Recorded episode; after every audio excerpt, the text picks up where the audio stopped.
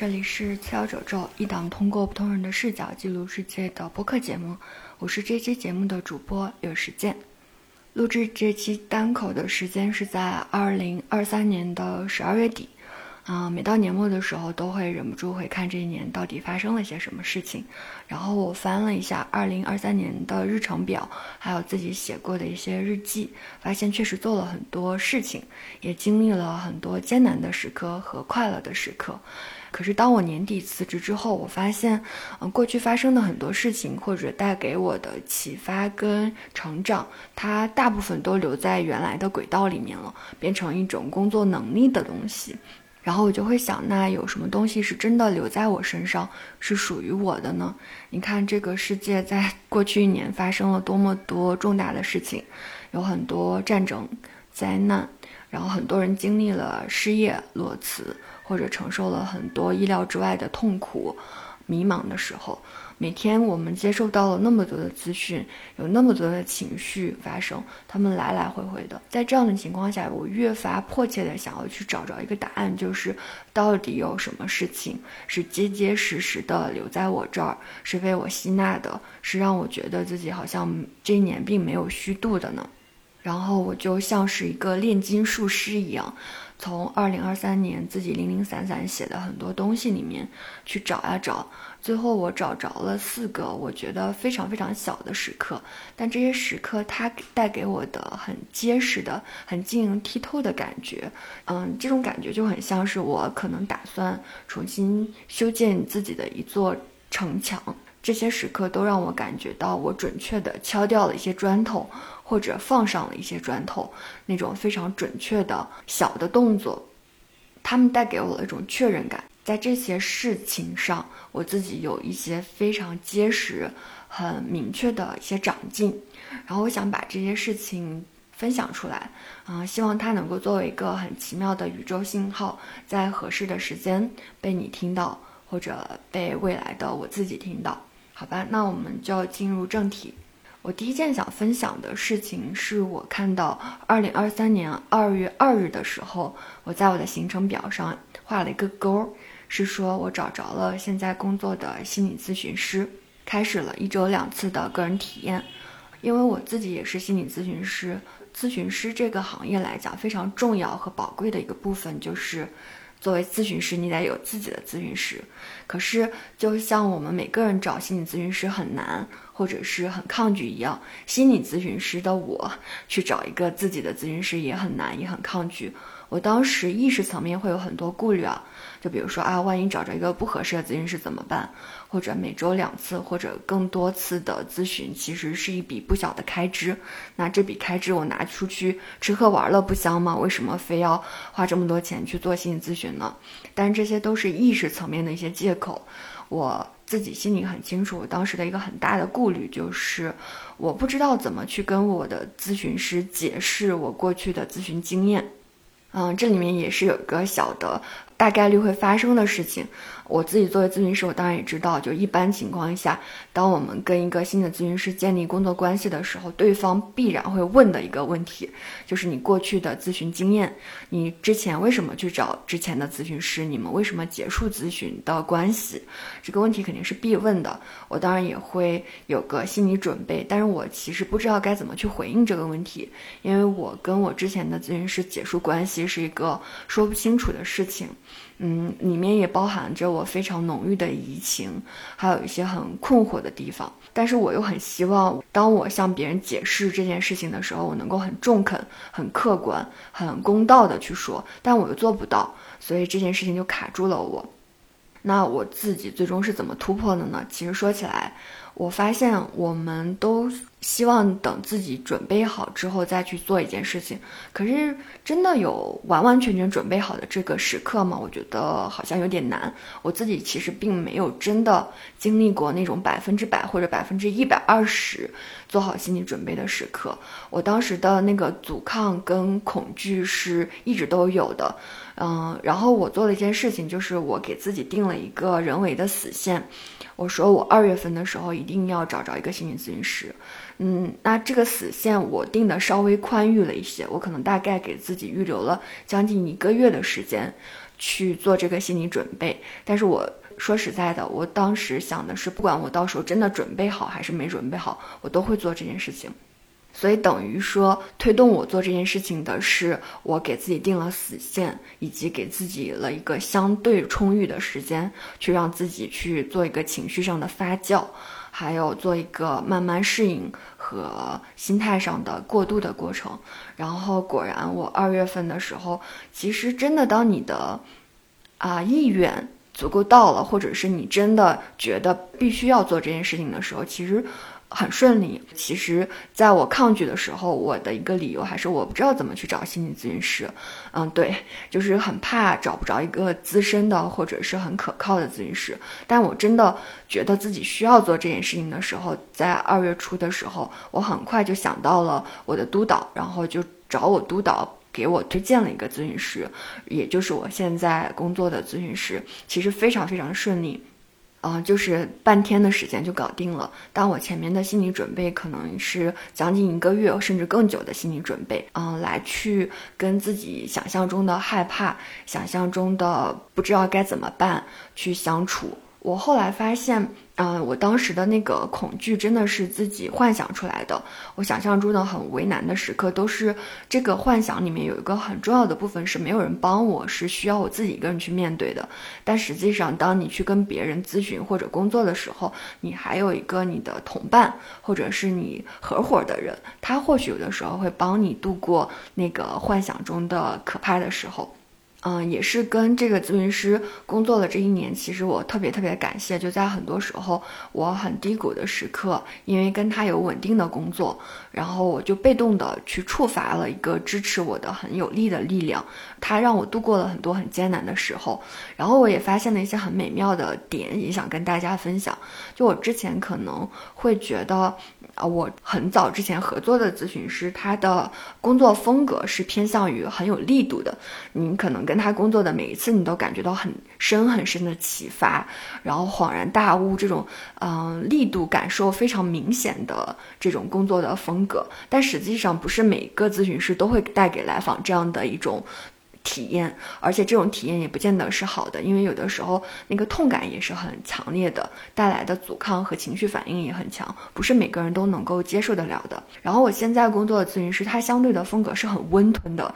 嗯，很安全，是一点一点的喂你东西的那种感觉。如果我第一次就跟这样的咨询师工作，我可能会有点不耐烦，我会觉得你到底帮了我什么？你到底带给我什么样的启发？怎么感觉好像跟你工作没有感受到任何呃明显的改变呢？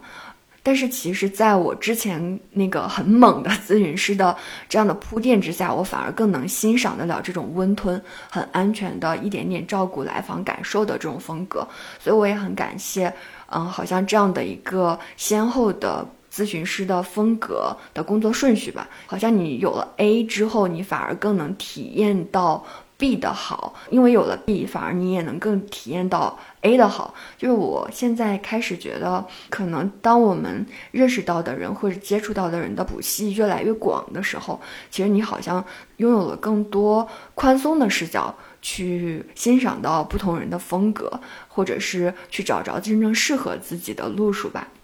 然后再跟这个咨询师，我们现在也是工作了一年，我也翻看了我在每次跟他工作完之后，我记下来的一些自己很零星的感受。然后我有一个点也想跟大家分享，也是给我启发很大的一个点，就是我们可能都听过一个词叫自我预言。这个我自己的感觉就是，我们可能有的时候在成长过程中反复经历了一个模式，然后我们对这个模式很熟悉，然后我们在这个模式里面会有很大概率的一个判断。比如说，你可能关于某件事情，你会有一个很糟糕的判断，你会觉得哦，那大概率会发生一些自己掌控不了的事情，然后在这个时刻你会体会到一种很无力的感觉。结果没想到这个事情真的按照你设想的去发展了。嗯，可能在那个当下还会有一点点觉得啊，我果然猜对了，果然就是这样。那个果然啊的情绪里面，一方面有一种自己对于别人的失望，你果然如我所料，还有一点点小小的自恋，就是果然我猜对了。然后它是一个很复杂的动力，但是这个动力它推动着我们这个。模式它像是一个轮回一样，不断不断的发生，然后我们很难去打破这个模式，因为这里面既有我们的失望，也有我们的自恋，还有那个失望的部分，也是一种很我说不上来的一种情绪的满足。有的时候，真的我们体会的痛苦，有可能是因为我们会对痛苦跟失望有一种很。嗯，很明显的感受，有的时候我们可能会希望这种很明显的情绪来提醒着我们的存在吧。总之，它是一个很复杂的动力。嗯，但是我在跟咨询师某一次的工作里面，我感受到了一个不一样的东西。当时我有一个模式也是展现出来了，就是我大概的场景很像是我猜到了别人会怎么做。然后，但我不知道该怎么去应对，然后我处于一种很仓皇无措的状态，然后结果这个事情真的这样发生了，我真的体会到了别人带给我的痛苦，然后因为我很痛苦，我体会到也是别人带给我的痛苦嘛，然后我就干脆把我自己的痛苦又反向施加给别人。嗯，大概能感觉到这是一个非常恶性的循环。然后在这个过程中，当时我咨询师跟我说了一句话，他说：“如果你真的猜对了，或者你对这样的事情这么有经验，那你为什么不用你的经验去更好的解决你的这个麻烦呢？嗯，比如说，你可以去阻止你不想要的事情发生，因为你大概率判断它会发生，那你为什么要眼睁睁看着它发生呢？”可能曾经在我们很小的时候，我们体验过自己眼睁睁看着这样事情发生。可是现在我们长大了，我们已经反复的在这个模式里面兜兜转转了很多回很多回。那既然我们已经很有经验了，我们为什么不能用自己的经验去更好的解决这件事情呢？为什么我们要在自己的经验里面反复的走那个同样的流程，就是眼睁睁的看着悲剧或者糟糕的事情发生在自己身上？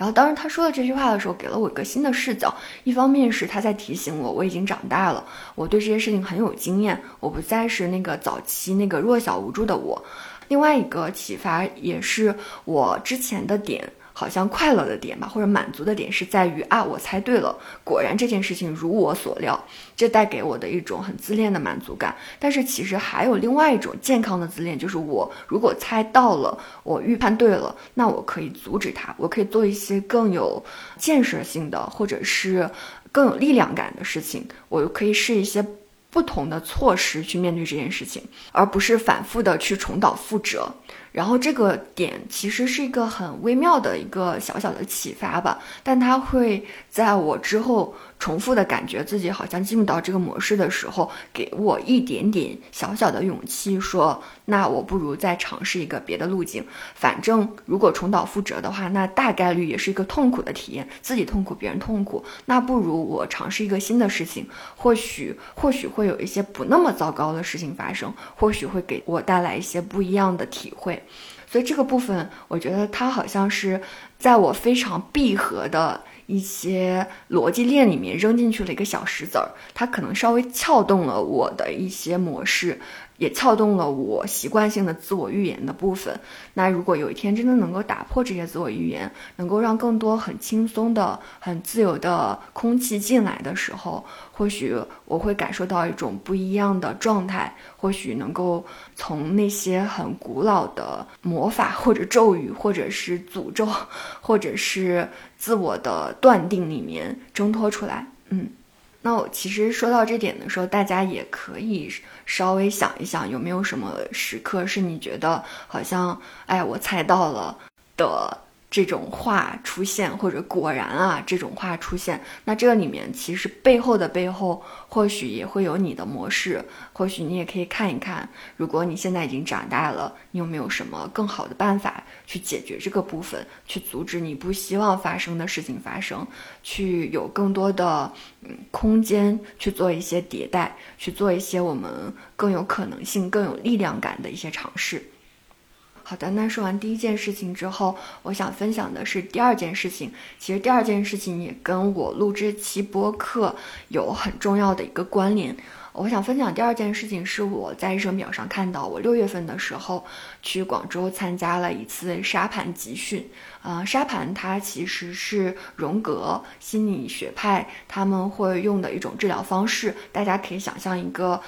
一个方形的。桌子吧，桌子中间是挖空的，然后有一些沙子在里面，然后我们可以选择各种，你可以是手办也好呀，或者各种沙具放进去，然后最终去摆出一些自己心里想象的东西，大概是这样子。这个是一个非常不专业的介绍，只是说，嗯，沙具它可能对于我们连接自己的潜意识有非常非常重要的、很神奇的力量。然后，因为我自己之前有报过一些荣格学派的课程，所以我就去参加了一次沙盘集训，也是大概有一周的时间。我们每天都要摆沙盘，是一个团体沙盘。然后我可能跟另外三个老师一起去工作。然后在这个沙盘集训的过程中，我感受到了一些特别，嗯，到现在为止都能够影响我的有力量的时刻。嗯，但因为伦理的情况。我没有办法去把图片或者是太多的细节讲给大家，我只说一个小小的点，就是在摆沙盘的过程中，当时我自己有很多无意识的东西已经被勾动起来了，就这种时刻特别美妙，就是你不知道自己为什么这么做，但你做了的时刻。大家一定要珍惜这些时刻，它里面一定有非常重要的宝藏的东西。如果我们能够解释清楚或者探寻，那你会发现一些自己很盲区的部分，或者是自己很宝贵的部分。然后做沙盘的过程中，其实我们在第一次沙盘的时候，大家还是和和气气的，呃，每个人彰显着自己的风格。从第二天开始，已经呃很夸张了，或者是大家非常安全的放进去了自己很多攻击性。性的部分，当时那个场面那种对峙感非常非常强，或者说我体会到的那个对峙感非常非常的强，生死黑白、善恶啊、光明黑暗这些等等。然后我那个时刻实在是有点受不了了，然后我做了一件事情，就是最后一个摆沙盘的人是我，然后我就放了一个火山。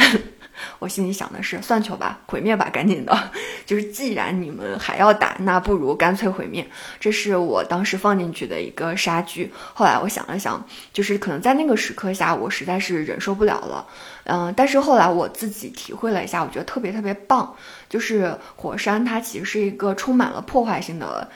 呃，一个杀具。它其实意味着我们身上有一些破坏性的力量。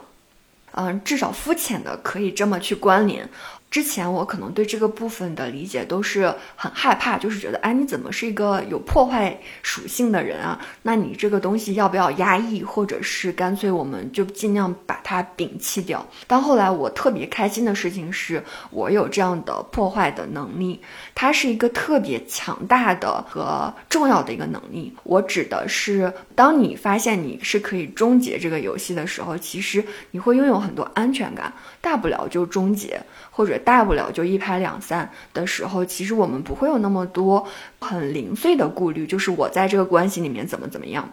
那个可以退出这个游戏、终结或者毁灭掉这些的，它是一个非常强大的力量，它是我们很重要的一个靠山跟后盾。我不知道这样讲大家能不能理解掉那个破坏这种力量它的光明面，当然它有一些很。不好的阴影面就是，如果有的时候你动不动就破坏，就像是灭霸一样，一会儿毁灭了一半人类，一会儿毁灭了一半人类，这样的话其实是你也不是那么尊重自己的破坏的力量。但是如果你很尊重它，你知道自己有这个能力，但你不轻易的使用它，你很敬畏它，它其实一个非常非常重要的底气，就是我们是有能力退出的。呃，然后我就发现，其实在我之前的工作里面，我也有会这样体会，就当你在卷入到一份工作里面，痛苦的来来回回的时候，那那个痛苦很挣扎或者是很难受，我们的这个点，是因为你发现你只能投入其中，好像是一种很卷入的状态。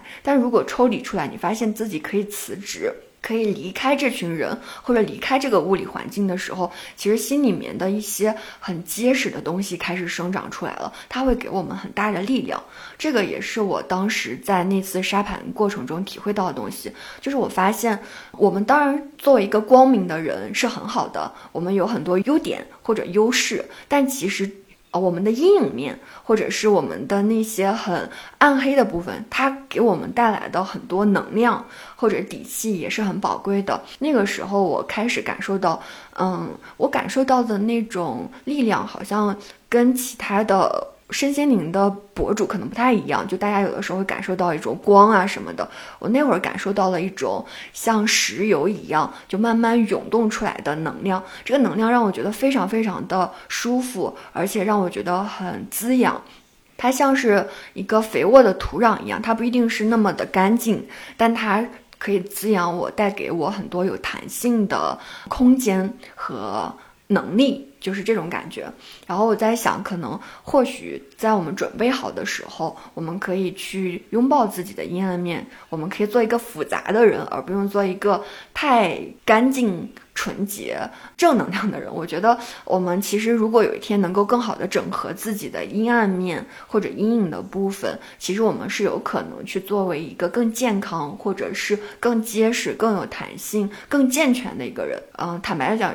我单纯的如果看到一个人，他只展示他的很光鲜亮丽的这个部分，我会觉得好像我没有看到这个人很完整的部分。一个健全的人，他一定是会有一些恶的或者邪恶的，或者是那些暗处的一些想法的。我觉得这些想法都是我们作为一个人的人性。如果没有这个部分的话，我在想，呃，那这个人也挺可怕的，因为他把自己藏得很好。我们也可以想，如果从一个平衡的角度来讲，光明面有多大，那这个人的阴影面也可以有多大。所以，我是在这次沙盘的过程中，可能展现了，或者是开启了一些我很破坏性的东西，还有一些很涌动的潜意识的东西的时候，我在那个场域下，我又得到了很安全、很包容的接受，然后。我发现这些东西出来其实也没有那么可怕，甚至大家还会觉得很可爱的时候，我自己好像也慢慢的允许这些部分流露出来了。在这个过程中，确实会有一些。我不知道能不能称之为玄学的东西，但是会有一些东西让我意识到人有多渺小。就比如说，我当时拿了一个沙具放在沙盘里面，后来我发现这个沙具跟我的名字，就我的本名的翻译一模一样。而这个沙具，它对我在这个沙盘里面非常非常的重要。然后我就会觉得潜意识真的是一个很神奇的东西，它可能比我们的意识层面知道了更多的东西，而且我更加确认了有这个东西。然后在那个过程中，还有一个很微妙的体验，就是我在那个沙盘里面，反正把我很多阴暗面展示出来之后，嗯，然后当时有一个老师，他在我的那个区域的沙盘里面放了一个东西，他放了一个小箱子，这个小箱子里面是很多晶莹剔透的很美的宝石。嗯，我不知道大家能不能感受到那种很浓郁的爱意跟善意，然后他就放在了我的区域里面，就是我也能感受到他对我有很深很深的爱，我也很感动。那那个时刻。我用了一次我的机会，就我们做沙盘的时候，其实每个人只能放在一圈的过程中，你只能放一个沙具或者是动一个沙具。然后我选择做了一件事情，用了我一次机会，他是给了我个箱子嘛，箱子里面是有宝石的，我知道里面有宝石，因为我之前也看过这个沙具。然后我选择把这个箱子打开了。所以你可以感觉到，就是在这个沙盘里面，我有一个打开了的箱子，里面放了很多晶莹剔透的小宝石，而这些东西是别人馈赠给我的。这个沙具它抽象的意义，在我心里面产生了很深很深的影响，包括现在我都能够，嗯，眼前浮现那个沙具的形象。然后它是一些我们每个人都有的。很晶莹剔透的部分，但是这些部分好像有的时候我们没有意识到自己有，或者这个东西它没有被打开。可是我们需要去主动打开它，或者主动的把我们的注意力放在这个事情上面。你一定也是有的，而且是在你没有看到的地方。这也是我想录这期节目的一个原因，就是我们有太多的东西了，你面前有很多杂七杂八的东西，但重点是你要找着那个对自己很重要的宝石，他们可能没有那么起眼，甚至他们。嗯，一点都不大，也不闪烁，但他们对我来讲很重要。这期节目，我其实等于是把我四个很重要的宝石拿出来跟大家分享，然后也希望大家能够去主动的去找着我们。每天时间呀，或者是你的空间，或者你做的事情里面，最终留下来的那些很晶莹剔透的小宝石，把它收起来，收好，然后在以后，当我们遇到任何时刻的时候，你都可以拿出来，它是可以给你带来很多爱和嗯勇气的一个东西。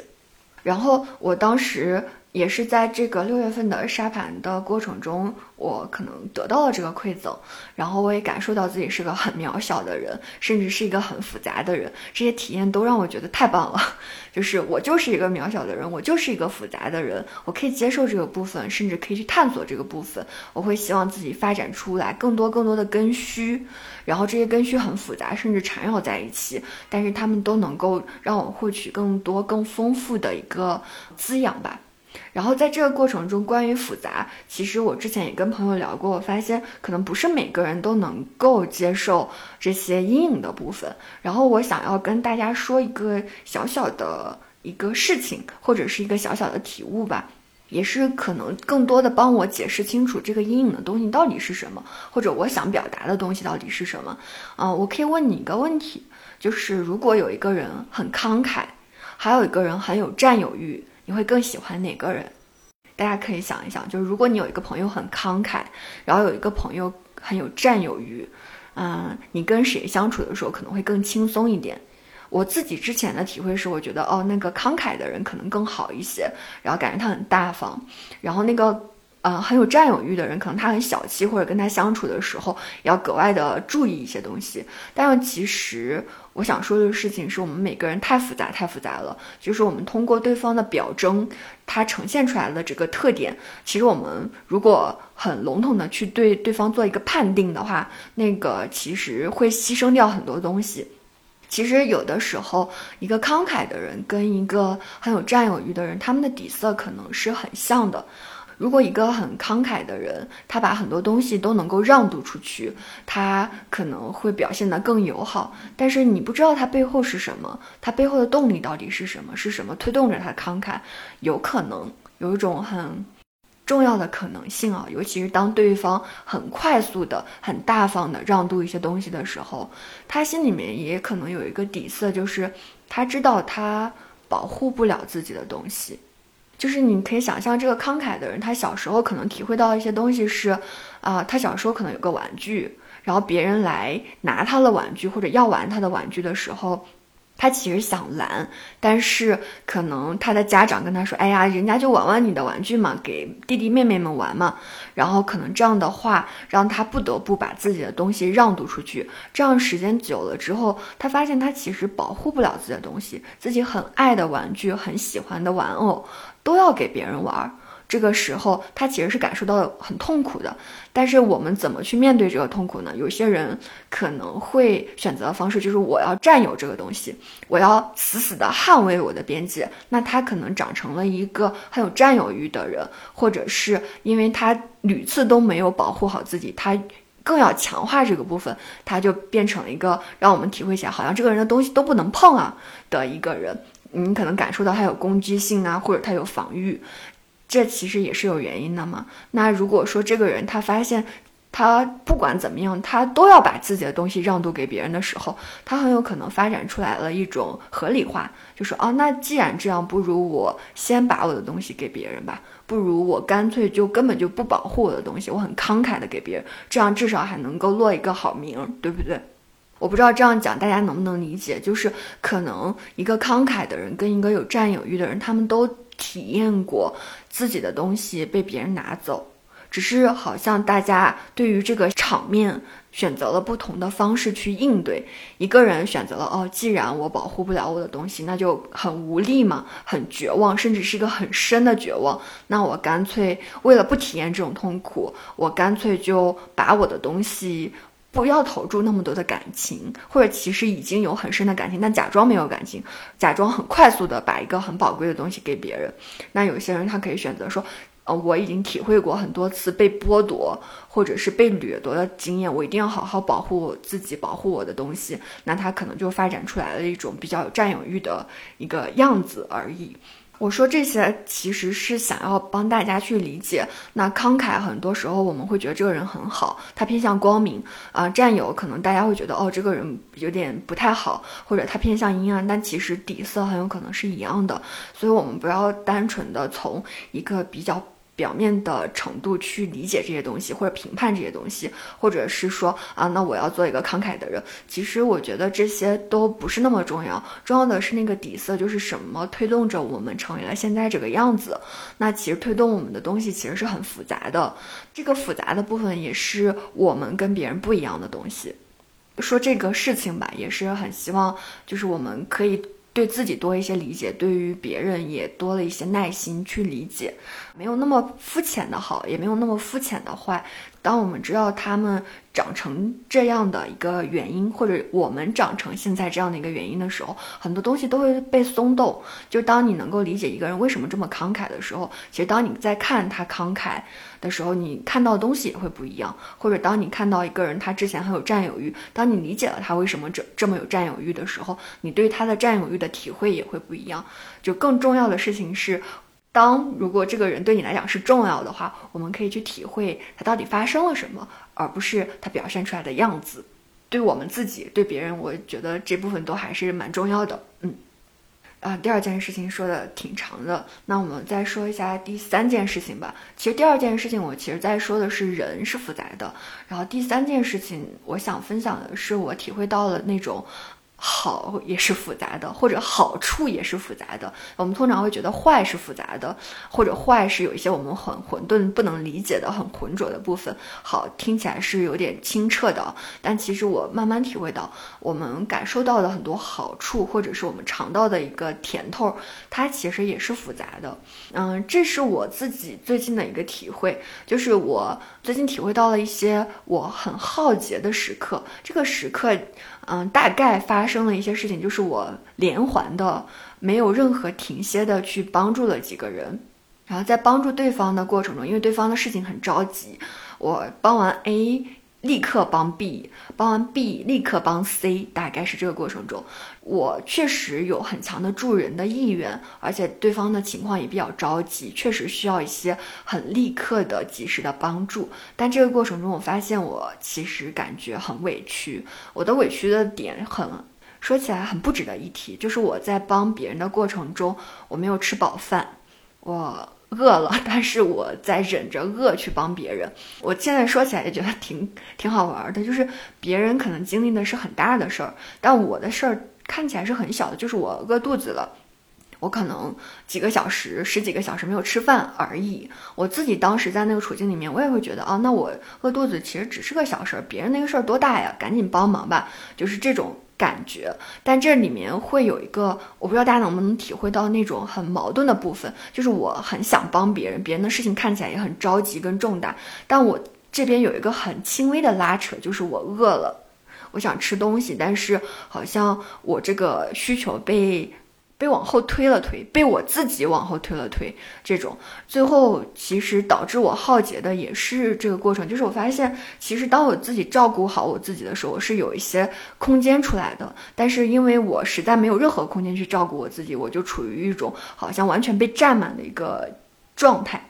这里面我当时就细细的琢磨了一点，就是，嗯，虽然我很想帮别人。但我也不至于说连吃一口饭的时间都没有吧，我完全可以，比如说在帮助别人的时候，嗯，吃点零食或者喝点东西。但我好像有一种很奇妙的强迫我的力量，嗯，它推动着我说一定要把别人的事情先放在首位。虽然这个意识层面。对方事情就是紧急，就是重要，然后我想吃饱饭这个东西就是跟他不相称的嘛。这意识层面就是我觉得当然是可以作为一个说辞，但我心里面隐秘的感受到一种很苛刻的对我自己的部分，就是我有助人的意愿，但好像在这个意愿之外，还有一些东西它推动着我去帮助别人，而这个东西它不是我自发的。就是因为有这个东西在，它像是一个强制的框架或者规则或者是要求，它是很没有弹性的，但它很硬。嗯，它可以给我一种呃帮助别人的时候很强烈的动力，但因为它很硬，就当我帮助别人跟我照顾自己有冲突的时候，它坚定的站在了要帮助别人的这个立场上，使得我连一点点照顾自己都做不到。然后我就意识到这个部分，然后我去想，就是在我真正的看起来好的那个特质，就是我的助人的意愿里面。其实也是很复杂的，就大家可以想象，帮助别人这个可能是我们的一个意愿，嗯，我们的一些力量吧。但其实这个东西它不单纯是帮助别人那么简单，它也是复杂的。就是这个东西到底是怎么来的？嗯，有有可能是因为你善良，有可能是你看不得别人受苦，也有可能是你被教育成一个道德高尚的人。这里面我觉得很复杂，但是我觉得很宝贵的一点就是。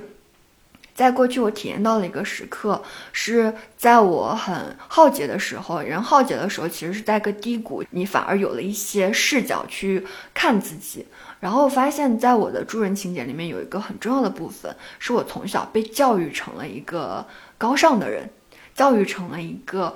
要助人为乐的人，嗯，教育成了一个应该是舍己为人的人。然后这个被教育的部分。它深深地融入到了我的内心，有的时候我分不清楚是我真的主动乐于帮人，还是我被教育成了一个要舍己为人的人。它太微妙了，它混淆在了我自己本有的东西里面。但是当我处于一个耗竭的状态，我什么都没有的状态里面，我发现我本有的乐于助人的东西也提不起劲儿了。怎么还有个东西那么坚硬的在支棱在这儿呢？那就是我被教育出来的东西，就是我即使耗竭了，我即使什么都没有了，我还是要帮助别人啊。那这个东西听起来非常的不自然，它甚至对我有一种施压，大家能感觉到吗？然后我后来发现就是。就在这个点上得到了一点好处，就是因为在我处于很虚弱的状态，我有机会澄清出来这个东西，我把它踢掉了。就是我不想被教育成一个，嗯，需要舍己为人到这个程度的一个人。我觉得这个不太像是一个正常的一个人他会做出来的一个行为，他是应该是反人性的。然后，当我被看到这个部分的时候，当我想到，哦，小时候可能在一些事情上面，我父母可能会对我有这样的教育，或者老师会对我有这样的一个培养的时候，我把这个部分给放弃掉了。其实有的时候，我们看到一些东西的时候，我们天然的就会做出一些判断。嗯，其实它没有什么具体要做什么，就是你看到这个东西里面有不自然的部分，有那个。被杂糅进来的东西的时候，你就是可以把它给踢掉的。然后我现在的想法就是，我呃希望我愿意帮助别人这件事情是灵活的。我可以有的时候愿意帮助别人，在我很虚弱或者我不情愿的时候，我不必然一定要帮助别人。不想做一个老好人，而是想做一个我想做好事的时候再做好事的一个人。然后更重要的事情是我开始明白啊，那我之前照顾不好我自己，其实不是因为我没有能力照顾好我自己，也不是因为我真的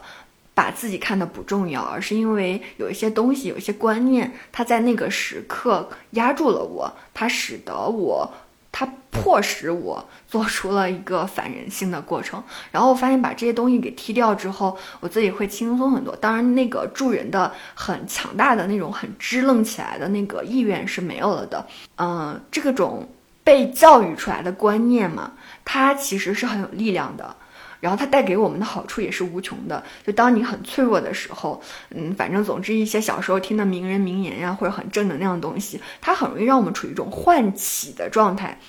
带给我们一种假性的能量。但是我觉得这些东西都是可以被踢掉的，因为真正的能量它是更稳定的、更持久的，而不是在你很虚弱的时候，是或者说需要休息跟休养的时候，给你打一针鸡血。我觉得这个大家一定要格外的留意，它看起来带给我们的是好处，实际上有可能带给我们的是伤害，所以。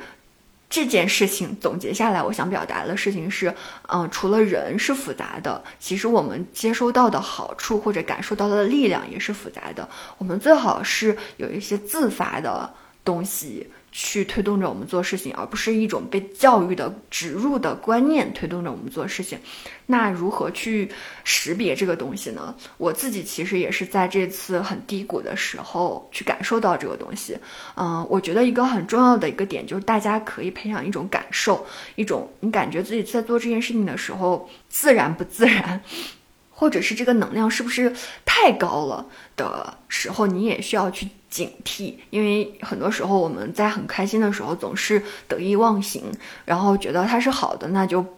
就不管了，反正好的就收着。但其实不是啊，那个好的东西里面可能也会杂糅一些东西，啊，我们需要去。面对这些诱惑的时候，稍微克制一些吧，因为把这个那个很框架性的或者是被植入的看起来很结实的东西踢掉之后，嗯，我自己体会确实是有点好像蔫了一下，但是确实也给了我一些空间去澄清，或者是想清楚自己真正要做的是什么。或许那个空间腾挪出来之后，我可以放一些别的东西，或者更好的发展一些自己本身的东西。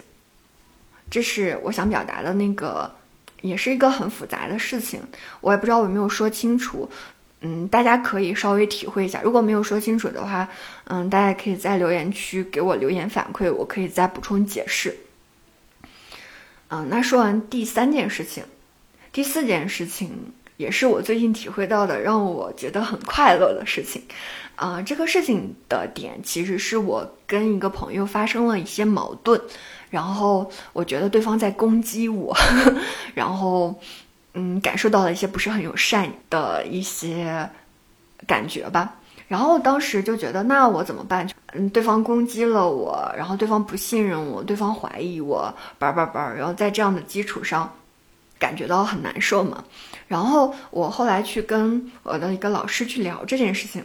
他给了我一个不一样的解释。我之前也听过一种说法，叫做我们要善意的揣度别人。嗯，我要强调这句话听起来很不错，但是在你真的能做到之前，它是一个道理。到底要如何让自己真的能够善意的揣度别人呢？我觉得这里面有一个很重要的点，就是我们善意的揣度别人的前提是我们没有真的感受到对方的攻击性。如果我们真的因为对方做了某些事情，感觉到对方在攻击自己，那很难去善意的揣度对方，对吧？我们总不能按着头说，哎呀，那我们就一定要善意的揣度对方。但是善意的揣度对方是很重要的。如果你觉得对方对你是恶意的话，那我们跟对方的关系很难去继续维持下去。所以，就现在的点就是，我知道要善意的揣度别人，那我如何真的让自己服服帖帖的去善意的揣度对方呢？这里面其实有一个很重要的部分，也是我那次在跟朋友发生矛盾的时候，我意识到的。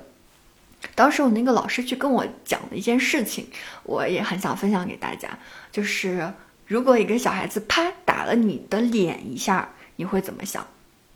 就是对方啪给了你一巴掌，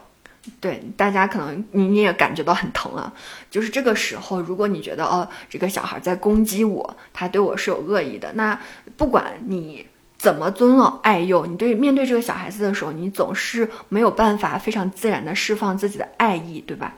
但是如果你把它想象成，啊，这个小孩他其实想摸你的脸，但是他就是太小了，他不知道怎么拿捏住那个分寸。你想一个小婴儿本来想摸你的脸，但他就啪打到你的脸上了。那这个时刻，如果你把它体会成，他其实只是想摸你的脸，但他不知道怎么去摸。他就变成了打，这个时刻会不会我们对于对方的那种啊，他攻击我的这个想法可能会稍微降下去一点点？第一种，你把对方体会成一个准确的向你表达了他攻击性的一个人；第二种，你是把对方体会成了一个他其实想向你表达爱，但他不知道怎么表达，所以让你疼。这两种体会带给我们自己的感受，以及我们对对方的一些幻想，其实是不一样的。我不知道有没有讲明白。我自己在这个过程中，就当我。把对方想象成一个很准确的表达攻击性的人，其实我是把对方想象成一个很有能力的人。这个人很厉害，他对我不满意，他还准确的表达了攻击性，而且我 get 到了。这其实是把对方揣度成了一个很厉害的人。那我如果把对方想象成一个，嗯，他其实是不知道怎么表达爱，他对我没有恶意，他也不知道怎么去。缓和我们的关系或者表达他感受的一个人，其实我会觉得，在这个过程中，我会把对方想象成一个人，甚至是一个更像人的人，也可能是我对对方之前的了解确实也是这个样子。然后，那这个时刻，我好像在那个时刻感受到那种剑拔弩张的东西消解下去了，它降下去了，我也不必然要就是架起我的毛去攻击对方或者去反击对方。呃，然后这种情况下，我其实是更有能力的去善意的揣度对方的，这是一个很小的点，但是我会发现，在我之后感受到的那种攻击的时刻的时候，我都会尽量把对方想象成一个他只是不知道怎么表达的人，或者是我跟对方是不一样的，所以我们两个的想法不一样，感受到的东西不一样，然后这样的话。呃，我自己也会觉得更舒服。当然，这里面还有一个点，也是我想要去重点讲的，就是我们跟别人不一样。就大家每个人，比如说选择听的播客，或者你选择的职业、选择的路，甚至比如说我们心理咨询也有很多流派，选择不同的流派的人，大家选择不一样的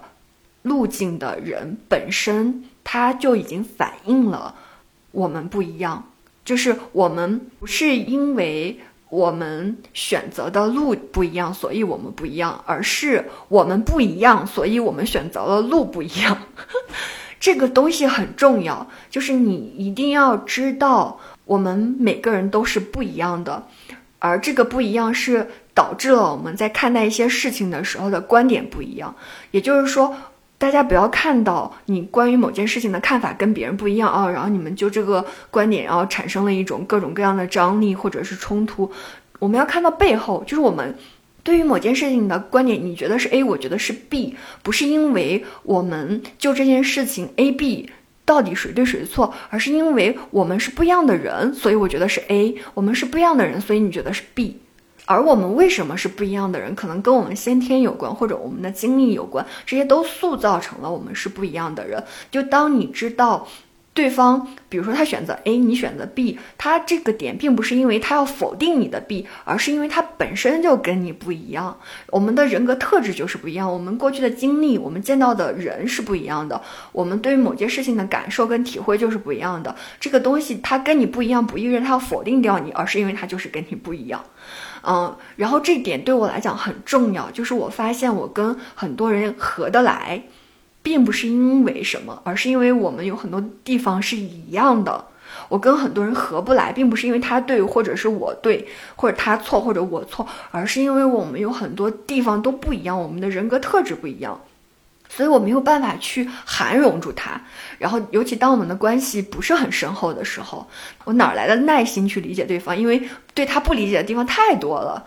尤其当我可能状态不好的时候，更不理解对方，我更没有耐心去理解对方。而这件事情不意味着说我好或者对方好，而是。就是我们有太多差异的地方了，而这个差异的地方需要消耗我们的能量去涵容住，而我们又没有能量，或者是这个消耗太大了，我们就不想去呃做这件事情，确实也没必要做，或者是如果不是特别特别好奇的地方，那为什么要做呢？哦，我想表达的是这个体会，它很好的缓解了我跟别人之间的张力或者矛盾。当你到一个环境里面，你感觉到不自在，或者是你跟一个人相处起来合不来的时候，其实不需要太多太多的解释或者剖析的太清楚。当然，剖析太清楚也挺好的，但是可能有一个大概率的点，或者大概率会有的一个原因，就是你们不一样呗。然后你跟这个厂子里的其他人不一样，然后这个不一样可能会让我们觉得不舒服，然后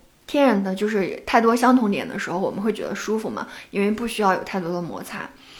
但是当我们跟对方不一样的时候，啊，首先先意识到这个不一样，呃，其次我们在这个不一样里面感到不舒服的时候，尽量不要把它体会成一种攻击或否定，而是可能是首先我们不理解对方，对方不理解我们，其次是可能对方不知道怎么表达。我们也不知道怎么表达。说实在的，准确的表达自己的想法，然后准确表达自己的善意跟爱意，这是很难的一件事情，是一个需要非常成熟、非常稳定、非常健全的人格特质才能够表达清楚的。而我们可能遇到的很多人都是不知道怎么表达的。所以，当你想想他都不知道怎么表达爱的一个人，他其实表达攻击性的时候，其实也不一定能表达的很准确。就是你在跟对方的互动过程中，你感受到了很多攻击嘛？我们很多时候觉得，哦，这个人就是蓄谋的，他就是有有一把剑对着我，然后射中了我。但其实不是的，就是他可能 并没有要要射中你，或者他没有对着你，只是他的剑的技术太差了，然后风一刮，他就刚好丢射中了你。仅此而已，就是我们很多人并没有那么准确的表达攻击性跟爱的能力，只是有的时候就是误伤。其实他有可能想表达的是爱，但是在刚好他不太会表达，或者刚好触发了你的雷点，所以你感受到了攻击。这样的善意揣度，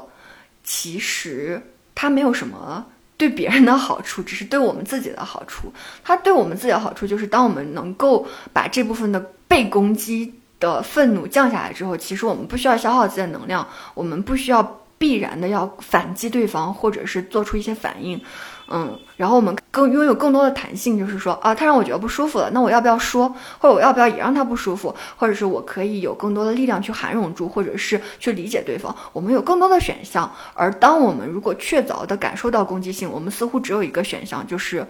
我要忍下来吗？或者我干脆攻击下来？大概率都是会攻击下来的。我觉得没有完完全全能够压抑住自己愤怒的人，可能或者是转化成自我攻击。我只是说，当我们能够有更多可能性的去揣度和假设对方的时候，啊，我们的幻想不一定完完全全指向某一个方向的时候，其实我们的反应也拥有了更多可能性。或许我们跟别人的关系的相处里面可能会更轻松一些，不需要那么的紧绷。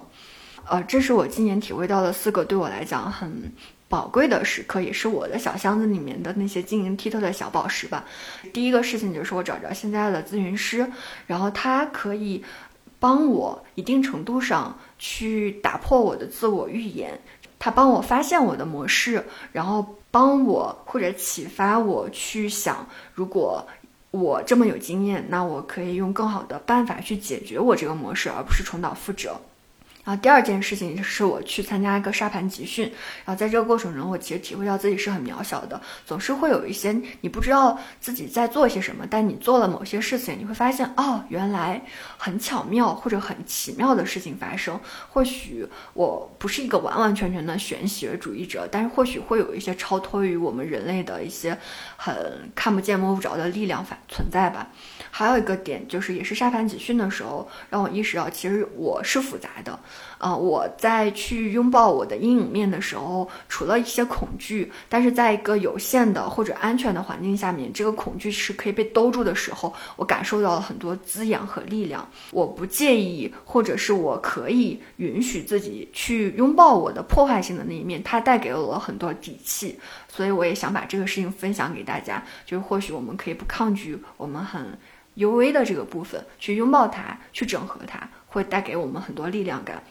而我们也最好不要从表面去判断一个人，一个慷慨的人或者一个有占有欲的人，可能他们的底色是一样的。如果我们真的足够的了解对方的话，当然，如果你单纯的其实跟对方是泛泛之交，可能，呃，一个慷慨的人会让我们相处的更轻松，甚至某种程度上讲，你也可以占别人的便宜。但是我在想，我们可以对别人没有这么多耐心，但对自己的话。可以给自己更多的时间、空间和支持系统去探究我们到底是怎么长成现在这个样子的。这对我们来讲非常宝贵，因为你一旦知道自己是怎么长成现在这个样子，你可以把那个可能性给推开，你可以有更多的可能性去变成其他的样子，而不一定要在自己的这个轨道里面继续发展下去，因为这个轨道不一定是让你真的自由的，它只是可能是你很熟悉的。然后我讲的第三件事情是，呃，除了人是复杂的，其实我们感受到的很多好处，它也是复杂的。我讲了自己助人的这个部分，因为助人它看起来是个好事儿，但其实为什么会助人？它里面除了我自己本身的那个愿意帮助别人的部分之外，还有一个是我被教育的，而被教育的这个助人看起来是好的，但实际上也是我们要剔除的，因为它会在一些我们很需要、我们应该要照顾自己的时刻，它依然支棱在。那儿，然后强迫着我们去照顾别人，我觉得这是非常不 OK 的。其实对自己来讲是一个非常不好的事情，而我们需要有足够的耐心和甄别力，去把这部分给挑出来，去把它给踢掉。然后第四件事情是我们如何去善意的揣度别人。然后其实这里面有一个很深的体会，可能我这样说大家还是没有感觉，可能需要我们在生活里面去感受这个部分，就是你跟别人不一样。然后这个是很深很深的东西，就我们很多跟别人的接触面不一样，这个可能会造成我我们跟别人的一些矛盾。但这个矛盾的背后是因为我们 本身就不一样，所以我们选择的路不一样，我们对一些事情的看法不一样。在这个过程中，如果我们感受到一些攻击的时刻，或者不是那么 OK 的时刻，我们要去想的一点就是，对方可能也没有那个能力去准确的表达他的攻击性，很有可能是误伤，或者是他有的时候想表达爱，但他不知道怎么表达，所以伤害了我们。当然，这里面感受到伤害的感觉依然是重要的，依然是宝贵的。但是这样的去善意的揣度别人，他会给我们更多的。选项就是我们不一定要非常猛烈的反击对方，而是我们可能会跟对方更好的去沟通，说你你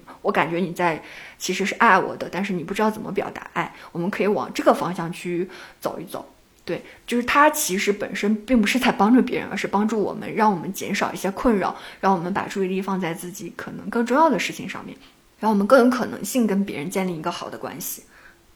啊，然后说了这四件事情，其实。啊，我我自己感觉下来，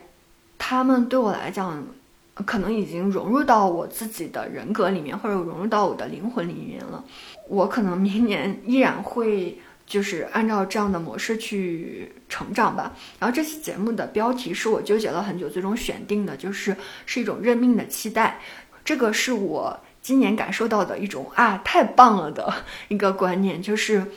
嗯，可能稍微年长一点的朋友，或者是你，我们可能因为是这个大时代的经历者，我们会发现很多很大的事情，我们说了不算。我们自己小的命运、小的家庭，我们说了不算。然后大的时代、大的洪流，我们说了更不算。我们就是这个时代的见证者，或者只是经历者吧。嗯，那这个时候，我们其实要承受很多被动的发生在我们身上的事情。那些小小的事情落到我们头上都是很大的事情了，但在这个过程中，我想要说的事情是我们并不是没有任何空间的，我们并不是什么都不能做的，我们依然可以去行动，去做一些很实在的事情，我们依然可以保有期待，在自己真正热爱的事情上往前挪一点，做一些真正的有效的不会被推翻的事情。这个也是我想分享这四件事情的。原因，因为这四件事情都是发生在我自己身上的，它跟任何东西不绑定，它是我的体会，是我在自己身上下的功夫。它就伴随着我，永远伴随着我。当然，除非有一天我把这些理念给迭代了，但依然它这个时刻都是我很重要的一个基石。我觉得在这样的一个变幻莫测的时代里面，我们可以做很多，比如说还是照常工作攒钱，种种的事情吧。这些是一个外力的事情，但是大家一定要注意一点，就是你要在自己身上下功夫了，甚至你可以把更多的注意力放在自己身上，就是让自己成为一个更健全的人。嗯。更自由的人，更有弹性的人，这些东西反而在自己身上又不会亏，他永远都不会被剥夺走。这也是我们真正可以实实在在积累的东西，也会给我们带来一些更明确的成长感跟力量感。我在想，就是比如说我们有些朋友可能，比如说年终奖或者年薪涨了多少，或者升职加薪，这些当然是很外部的一个评价体系。有一天这个东西有可能会被推翻或者剥夺走，但是你自己成长。精进或者体悟到的一些东西，它永远都在你身上，它时时刻刻都在发生着作用，它是不会被拿走的。我觉得在这一年里面，大家也可以想一想，真正发生在你身上不会被别人拿走的，真正给你留下了一些成长痕迹的事情到底是什么？把它们给记下来。我觉得这是我们这一年很结结实实的长进吧。然后我也希望二零二四年的时候，希望自己能够在自己身上下更多的功夫，有一种更结结实实的，让自己不心虚、不慌、不害怕的一些事情、一些进展。嗯，好了，那这期节目基本上就到这儿了。嗯，谢谢你的收听。如果你也有一些想要分享的，或者想要给我留言反馈的事情，大家可以在评论区多多讲一讲。如果你喜欢这期节目，也欢迎转发推荐。希望在新的一年里面，通过我的作品认识更多更多的朋友。希望我们就这样通过音频建立某种很微妙、很彼此默契的连接吧。好啦，那就这样啦，我们下期节目再见，拜拜。